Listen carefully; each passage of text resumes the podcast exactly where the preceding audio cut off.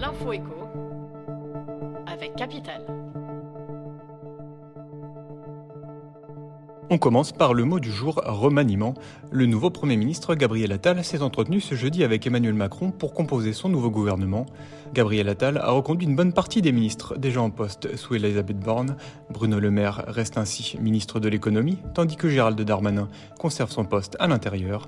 D'autres arrivent comme Rachida Dati à la culture. Découvrez la nouvelle composition du gouvernement en détail sur notre site. On enchaîne avec le chiffre du jour, 52 000 euros. C'est le salaire brut annuel médian des cadres, d'après la dernière étude de l'Association pour l'emploi des cadres sur les rémunérations, publiée fin 2023. Mais sans surprise, ce montant masque différentes réalités et peut varier du simple au double selon le secteur et le type de poste occupé. Capital vous dévoile les 18 métiers cadres les mieux payés. On poursuit avec l'affaire du jour. Environ 8000 pharmaciens ont reçu régulièrement des cadeaux du groupe Urgo pour les encourager à renoncer à des remises commerciales consenties à leurs officines.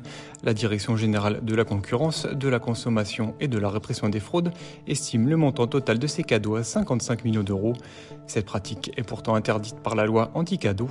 Les peines peuvent aller jusqu'à un an d'emprisonnement et 75 000 euros d'amende, précise le site internet de l'Ordre des pharmaciens. Et pour terminer la surprise du jour, la plateforme Airbnb a dévoilé les destinations les plus prisées par ses utilisateurs internationaux et français en 2024.